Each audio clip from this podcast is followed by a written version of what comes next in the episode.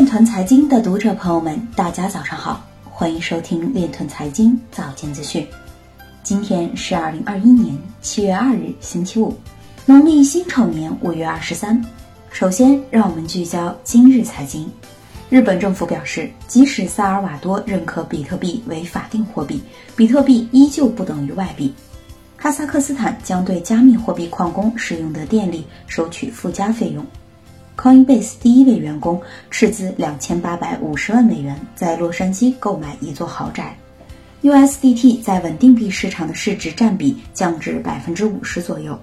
二零二零年，美国共出现超八万起加密货币欺诈。调查显示，百分之一的葡萄牙人口在二零二零年进行了加密投资。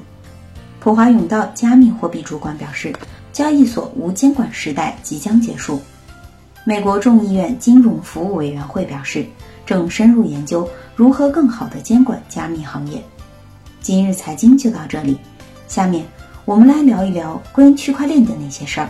招联金融研究员表示，数字人民币的应用场景全覆盖。体现其作为法定货币的法偿性和普惠性。上海证券报发文称，数字化出行新体验，北京地铁可使用数字人民币支付刷闸。文章表示，地铁支付是典型的小额高频支付应用场景，覆盖人次多、地域广泛。在拓展地铁支付应用场景方面，除北京轨道交通开启测试外，近期包括苏州。成都、青岛等数字人民币试点城市均在交通出行领域开启数字人民币支付测试。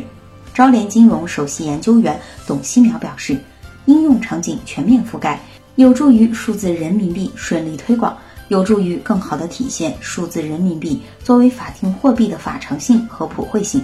下一步应继续加大场景拓展，在线上通过推送子钱包嵌入更多应用场景，在线下。